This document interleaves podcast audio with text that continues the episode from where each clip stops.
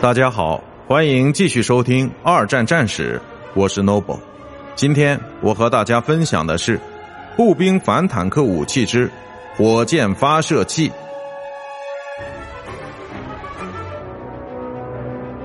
美国陆军在刚刚投入战争的时候，并没有什么反坦克步枪，但在不久之后便获得了更好的宝贝武器，那就是六十毫米口径的 M 一火箭发射器，俗称火箭筒。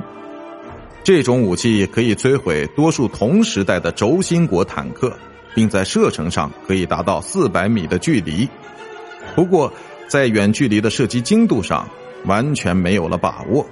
后来的版本款式将口径增加到七十六点二毫米，并提高了穿透装甲方面的性能。德国八十八毫米口径的坦克杀手反坦克火箭筒，其实是巴祖卡火箭筒的复制品。英国的步兵反坦克抛射器，简称 PIAT，看上去比较笨重粗糙。但其却能够发射效果不错的1.4千克的炸弹。德国也使用更具创新力的反坦克榴弹发射器，这种轻型简便的单发武器带有发射管的设计，使用之后可以直接丢弃掉。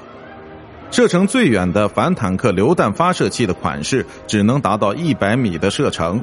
但是它的威力和使用的轻便性却使其成为坦克不可忽视的极大威胁，特别是在野外或高楼林立的地区。然而，纵观历史，在第二次世界大战期间，其他军队都没有研发出诸如此类的武器。